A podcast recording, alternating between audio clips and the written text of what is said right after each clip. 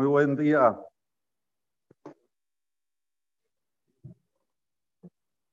En Perashat Vayetze, cuando nace Leví, antes que le coloquen el nombre, Borolam manda al Malach Gabriel de Shamaim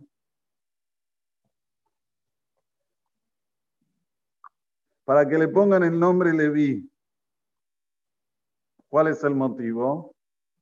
Dice Rashi, Rashi trae el Midrash ahí, en Perashat Vayetze.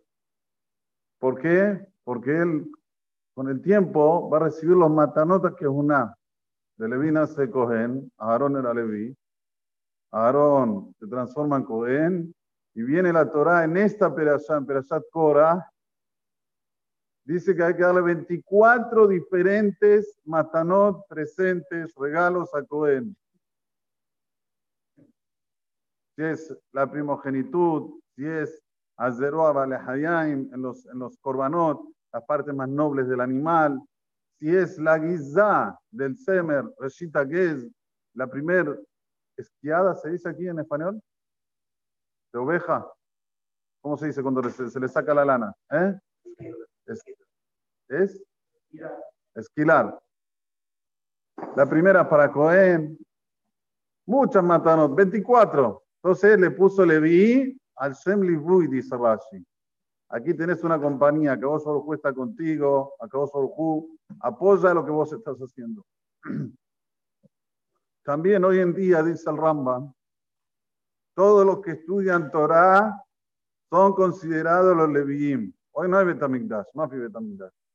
Entonces, ¿cómo se distingue, Marcelito, los Leviim de Israel hoy? ¿Cómo se distinguen?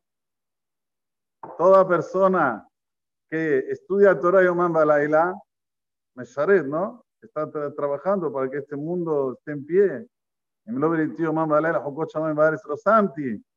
Este está dentro del Shevet Levi. Y también tienen que recibir 24 matanot.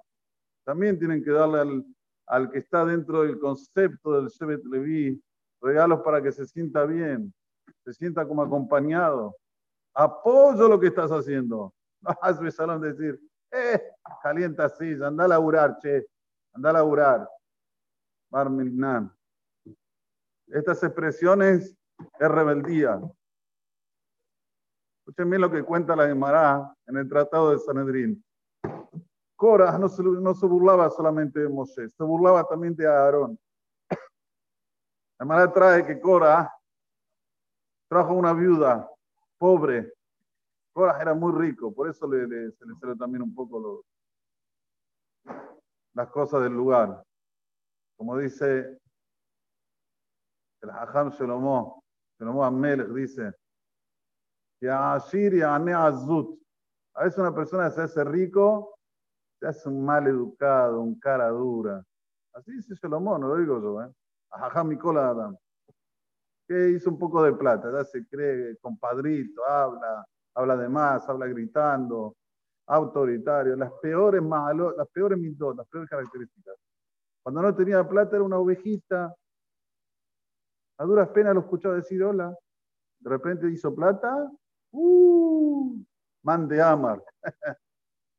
es el que tiene derecho a hablar, a criticar, a decir todo. Volviendo, lo agarró, una, una, viuda pobre con una, con una ovejita.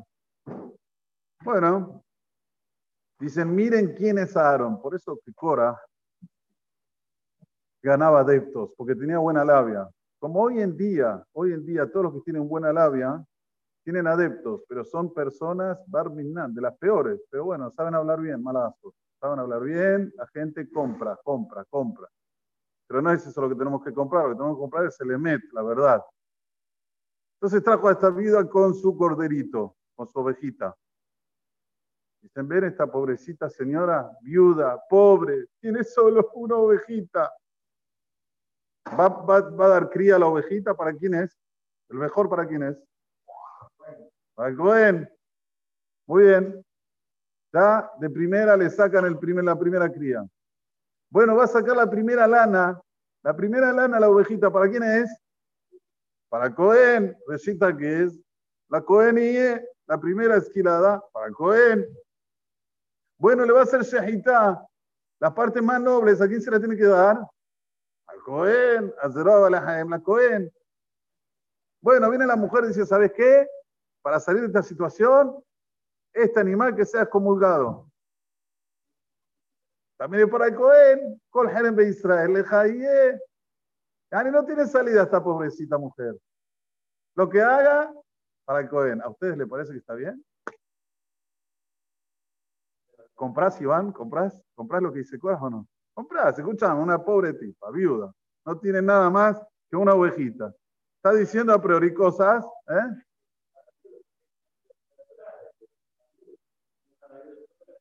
Está bien, pero vamos ahora a lo que se llama a los, a los este, hechos. ¿Cómo debe proceder? Con su corderito chiquito, con su ovejita chiquita. ¿Cómo debe proceder? Cora se colocó en una situación en la cual, lógicamente, humanamente lógica, es una crueldad que, no tiene nombre. Le sacas todo. ¿Eh? No te escucho porque estás con esto. No te... Está bien, pero él traía ese mahaze, esa tmuna, esa, ¿cómo se dice? Esa foto, para que la gente se impresione y diga, Aarón es un cruel. Como si fuera que él determinó las cosas. Pero volviendo, Behemet, lo que está diciendo Cora, a priori procede, pero no procede. Porque ya dijimos varias veces que la Torah Akdosá no es lógica humana, no es uno más uno, dos. La Torah 2A, uno más uno puede ser un millón. No hay lógica humana en la Torah 2A. Lo llevamos para hoy en día, actualidad. ¿Escuchás, Mauro? Lo llevamos para la actualidad. Una persona gana hoy en un empleo 50 mil pesos. Trabaja de la mañana hasta la noche. ¿Se puede vivir con 50 mil pesos? No, la verdad que no. Hay un DIN que hay que sacar más. 5 mil pesos se tiene que dar para, para otra persona, personas que estudian Torah, personas necesitadas. ¿Hay una persona más necesitada que él? Mate hombre. 50 mil pesos.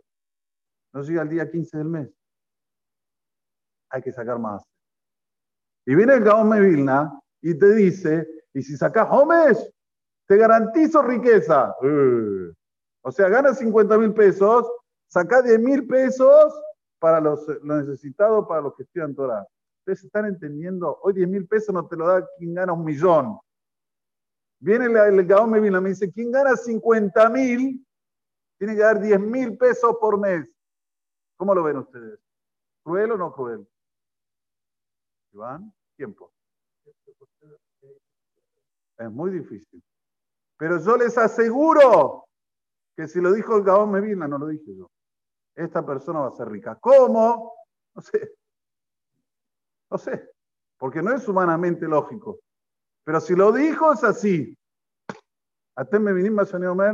es algo que lo llevas ahora, los hechos de la actualidad. ¿Cómo puede ser que una persona gane 50 mil pesos, saca 10 mil pesos para homes, 20%, y sea rico? Así dijo el Gabón Medina, sin, sin cuestionar. Ustedes van a preguntar, eh, usted Rabino sabe hablar muy bien, pero vale más, ¿eh? cuando llega a final de mes, usted no lo hace quiero decirles que desde que me casé lo hago. Desde que me casé. Fue la primera condición que me dijo Rapen David, la Shalom. Me dice, Gaby, vos vas a sacar homes. Yo, homes. No llegaba el día 5 del mes. ¿Vos querés ser rico en la vida? Digo, sí. Sacá homes. No hagas eso, no. Bueno, yo como un buen chico, Baruch Hashem soy buen chico, eso puedo decirlo. Empecé a sacar hombres. Uy, lo que me dolía. Uy, lo que me dolía. Y le voy a decir la verdad, lo que me duele. No le voy a mentir, porque es difícil sacar 20%. 20% es una cantidad muy grande del sueldo, lo que fuera. Decir que ganas un millón de pesos, sacar 200 mil pesos para acá, es mucho, ¿no? Por mes. Pequitzur se las cuento chiquitita, en el año 96, cuando nació Yair, Yair mi hijo. Estábamos todos durmiendo, una buena siesta, una buena tipo, era la noche, no era siesta, la noche, estábamos todos durmiendo. entraron por, la, por el balcón de mi casa cuatro sodedim, cuatro.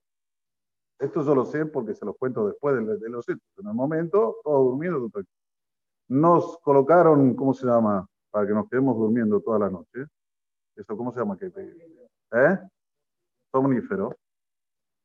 Y se llevaron toda la casa. Pero cuando yo digo toda la casa, ollas, platos, tenedores, eh, documentos, plata, eh, equipos de audio, eh, a ver, digan, relojes, relojes de pared, todo.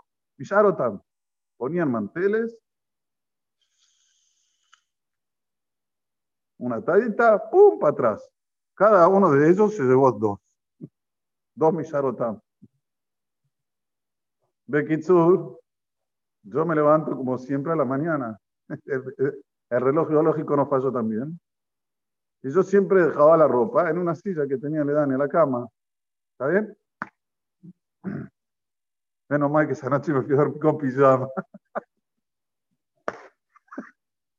No, pero para reírse, para llorar. Voy a buscar el, el pantalón. No está. Pero ¿cómo puede ser? Yo lo dejé hacer aquí. Empiezo a mirar para acá, empiezo a mirar acá. La computadora y el reloj. Nada. Toda la casa pelada, vacía. Me volví loco. Mamá, yo me volví loco, pero me tranquilicé. En ese momento me vino el pensamiento, pero ¿cómo? Yo saco Homes. Yo saco Homes. ¿Cómo puede ser que me pasa una cosa así? Que a mí de repente David me dijo que saca Homes, no me pasa nada de malo. Bueno, estaba totalmente jarfán. Ah, no, le puedo escribir lo que era mi cabeza en ese momento. No hay documentos, no hay nada, no tenés nada. No tenés nada, absolutamente. De los placares vacíos, había una que otra ropa de mi mujer que dejaron, haram, Había una de las, de este, las eh, bolsas de mi mujer que la dieron vuelta, también la dejaron, no sé por qué. De Kitsu nos dejaron tres o cuatro cositas. Todo lo demás se lo llevaron.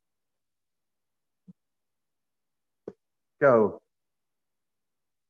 ¿No sé lo que hacer? Sabes por teléfono al CNIS. No había en ese entonces eh, celular, no era muy común. También al CNIS, avisé lo que me pasó. Cuando termino de hablar con el CNIS, me llaman de abajo, el portero eléctrico me llama. Dice, Rabino, acabó de llegar la policía y dijo que encontraron a los que le robaron a usted. ¿Y cómo usted sabe? Dijeron, porque vinieron los documentos y decía Gabriel Michanía, es usted. A nadie entendí por qué me robaron los documentos, porque si no me robaban los documentos, jamás iban a saber que era mío. Jamás. Y, y el policía está acá abajo. ¿Puede bajar? Digo, estoy en pijama. Bueno, baje. Bajé. Está el policía ahí, me dice, los agarramos a los cuatro. ¿Cómo los agarraron? Ellos estaban en una obra, en una, en una escuela aledaña que se llama Renacenza. Renacenza, ahí estaban haciendo una obra. Y estaban mirando siempre como nosotros entrábamos, salíamos, tenían de ojo. Eran obreros que trabajaban en esa obra y a la noche hicieron todo lo que les dije anteriormente y se llevaron todo mi Shadotam. Ahora, ¿cómo era? Terminaba la escuela, había una pared y después de esta pared venía la rúa, la, la calle del otro lado. O sea, yo estaba aquí en San Vicente de Paula y aquí estaba la Vega Filio. Ellos se fueron por acá, siguieron por acá, aquí había un paredón y saltaron el paredón y cayeron en Vega Filio. Justo, justo, ¿eh? Por ahora pasaba una viatura de policía. Y ven que uno, pum, cae. Dijeron, todo esto me lo cuenta el policial. Salió de un lugar para otro, no pasa nada. De repente viene a otro, de otro. Ven al cuarto que cae con un sombrero. Diga, esto no es normal. Un brasilero con un sombrero, porque hasta mi sombrero me robaron, ¿me entiendes? Hasta el sombrero, ¿para qué quieren mi sombrero? Pero bueno, para hacer el sombrero me salvó. Agarraron y dijeron, paren. Cuando los tipos dijeron, paren, tiraron todo y se fueron corriendo. Ahí los agarraron. Lo único que se rompió fue el reloj de pared, porque cuando tiraron, ¡pum!, se rompió, y algunos platos. Voy a decir la verdad, algunos platos también. Y saben que también se me perdió la cédula de identidad, que nunca jamás la necesitamos. Hoy la cédula no existe. Antiguamente la cédula era todo, ¿se acuerdan? La época que la cédula era todo. ¿sí? Cédula era una cosa y el DNI era otra. Todo lo demás, pasaportes, eh, todo, todo, joyas, eh, plata, todo, todo volvió. ¿No? No es un mes. Que justo cuando estaban salteando la pared pasó una viatura y que justo tenía el sombrero en la cabeza y que justo el policial dijo, ¿qué es esto un negro con un sombrero? A ver, vamos a verlo. Todo esto es cuando se saca Homer. Cuando una persona saca Homer, Benisim, seguro, inicionó, inicionó. Yo tenía una vez una boliviana en mi casa, aquí en Buenos Aires, y me desaparecieron dos botaduras, ¿cómo se dice? Gemelos de plata con diamante. Muy caros. Y ya está, me lo robó la IG. ¿Saben cuándo lo encontré? Cuando viajó a Milán ahora. De repente está sacando una valijita, porque pedimos valijita. Oh, ¿qué es esto? Estaban las dos dentro de la valijita. ¿Entienden? Después de cuántos años? Después de seis años. Que yo pensé que ya se habían perdido. Todo vuelve con el home.